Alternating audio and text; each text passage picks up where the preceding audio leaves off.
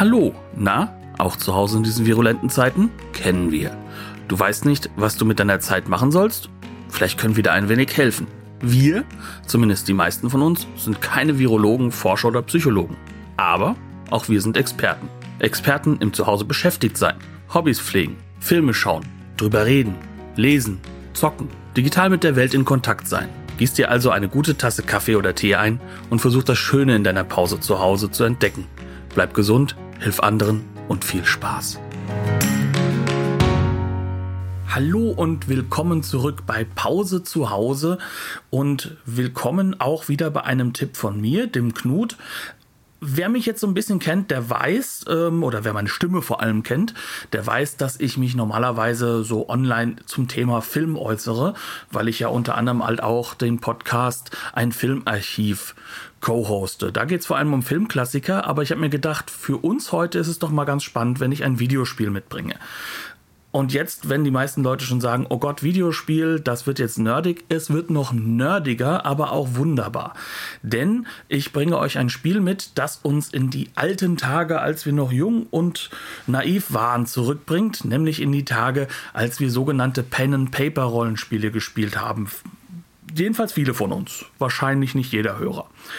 Diejenigen, die das gespielt haben, die wissen, was ich meine. Für alle anderen, es geht darum, dass man sich wahrscheinlich so zu fünft ungefähr getroffen hat. Vier Leute haben auf Papier einen Charakter erschaffen, der vor allem aus statistischen Werten bestand. Und einer hat dann eine Geschichte erzählt und gleichzeitig sozusagen der Herr oder die Herrin der Regeln dargestellt und hat jede andere Figur, die in dieser Geschichte vorkommt, intoniert, auch mitgespielt und bei Kämpfen entsprechend halt auch mitgewürfelt. Denn das sind Spiele, die sehr häufig sehr stark auf Würfeln auch basieren.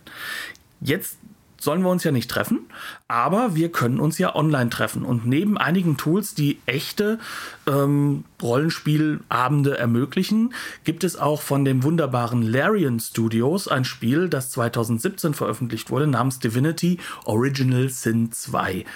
Das ist erst einmal ein ganz klassisches RPG, wie es auf Computerbasis funktioniert. Und das Schöne ist, Videospiele am PC haben meistens ihre grundlegenden Ideen aus der Zeit, als es noch gar keinen PC gab, sondern aus den klassischen Brettspielen zum Beispiel. Und so ist das bei Rollenspielen nicht anders. Viele der Rollenspiele, die wir heute spielen, haben unten drunter Regelwerke, die kennen wir aus Das Schwarze Auge, Advanced Dungeons Dragons und Co. Bei Divinity Original Sin 2 haben sich dann die Macher auch gar nicht mehr bemüht, das zu verstecken, sondern sie sind hingegangen und haben neben der klassischen Kampagne, die man alleine, aber auch mit bis zu vier Spielern spielen kann, einen Modus eingebaut, der extra dafür gedacht ist, dass ein Spielleiter wieder ein Spiel leiten kann. Ähm, dafür kann man Kampagnen, sogenannte Kampagnen, im Netz herunterladen. Man kann aber auch selbst welche entwerfen und man kann relativ viel auch ad hoc machen und dann als Spielleiter seine Gruppe wirklich durch das Abenteuer führen, die Geschichte erzählen, sie würfeln lassen, sogenannte Proben gegen ihre Werte machen lassen und diese Leute auch dazu bringen, dass sie wirklich miteinander interagieren. Das geht so weit, dass man, wenn man Spieler ist, auch gar nicht unbedingt immer das spielen muss, was alle in der Gruppe gerne möchten, sondern man kann halt so wirklich seinen eigenen Weg gehen. Man kann eben auch eine Rolle spielen.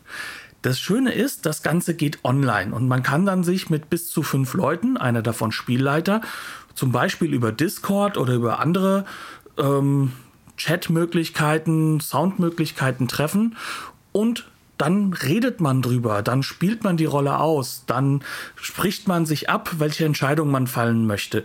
Denn am Ende des Tages hat man hier ein Videospiel, wir haben alle unsere Charaktere, die wir auch normal steuern können und gerade im Kampf haben wir ein ganz klassisches ähm, ja, kann man schon Taktiksystem sagen, ähm, bei dem jeder Charakter, jede Charakterklasse ihre eigenen Vor- und Nachteile hat. Und wenn man clever eine Gruppe zusammen ausgewählt hat, dann kann man wirklich zusammen drüber brüten, wie man selbst den schwierigsten Kampf bestehen kann durch gute Taktik, durch gutes Zusammenspielen. Im normalen Alltag würde ich behaupten, Leute, das haltet ihr nicht durch. Ich sage liebe Grüße zu einem ehemaligen Mitbewohner von mir. Wir haben schon beim Vorgänger, wo man zu zweit miteinander spielen konnte, es nicht geschafft, uns wirklich jede Woche oder alle zwei Wochen zu treffen und das Spiel durchzuspielen. Aktuell aber haben wir die Zeit. Und ich möchte euch empfehlen, dass ihr einfach mal guckt, Vielleicht kann man ja auch mal wieder gemeinsam etwas spielen. Und wenn man dem Nerdigen gegenüber nicht zu traurig ist oder zu sorgenvoll, ja, dann geht doch hin, dann spielt doch einfach mal ein klassisches Pen-and-Paper-Rollenspiel oder eben ein Spiel wie Divinity Original Sin 2, dass man wie ein klassisches Rollenspiel spielen kann. Wenn ihr keinen Spielmeister habt zum Beispiel, könnt ihr auch die Kampagne spielen mit bis zu vier Leuten. Das macht auch einen riesigen Spaß. Jeder ist Akteur, Spielleiter mag nicht jeder und äh, das ist auch eine Rolle, die sehr viel Verantwortung und sehr viel Stress beinhalten kann. Dementsprechend spielt es auch gerne so zu viert. Das Schöne ist, ihr interagiert, ihr seid in einer Welt, in der ihr gemeinsam mit euren Avataren durch die Gegend lauft, etwas entdeckt und wo ihr im Endeffekt wirklich das ausleben könnt, was momentan in der Realität vielleicht nicht jeden Tag so geht. Ihr habt einfach eine großartige Möglichkeit, Spaß zu haben und miteinander einfach auch zu diskutieren. Und ganz ehrlich, ich sag's euch jetzt schon, ihr werdet nicht über irgendwelche Viren, vielleicht irgendwelche Games-Viren, aber nicht eben über Realitäten und Viren sprechen, sondern ihr werdet eine richtige Auszeit nehmen können. Das Schöne, wenn man sich zu viert trifft, man muss sich vorher absprechen, man spielt nicht den ganzen Tag, den ganzen Abend, sondern man hat auch einen Rhythmus drin. Und so ein Rhythmus tut auch aktuell ganz gut. Zum Beispiel jeden Mittwoch und jeden Freitag um 20 Uhr für anderthalb Stunden das reicht und man hat einen riesigen Spaß dabei. Dementsprechend, das ist mein Tipp für heute. Ich wünsche euch sehr viel Spaß.